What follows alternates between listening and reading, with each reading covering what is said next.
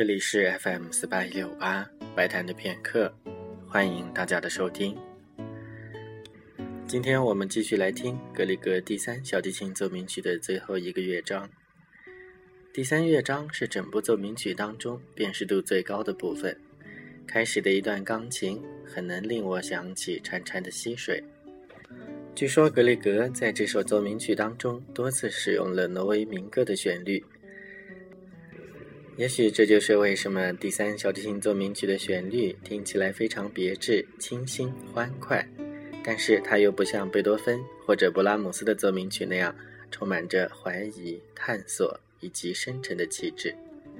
下面就请大家一起来听爱德华·格里格的第三小提琴奏鸣曲的第三乐章。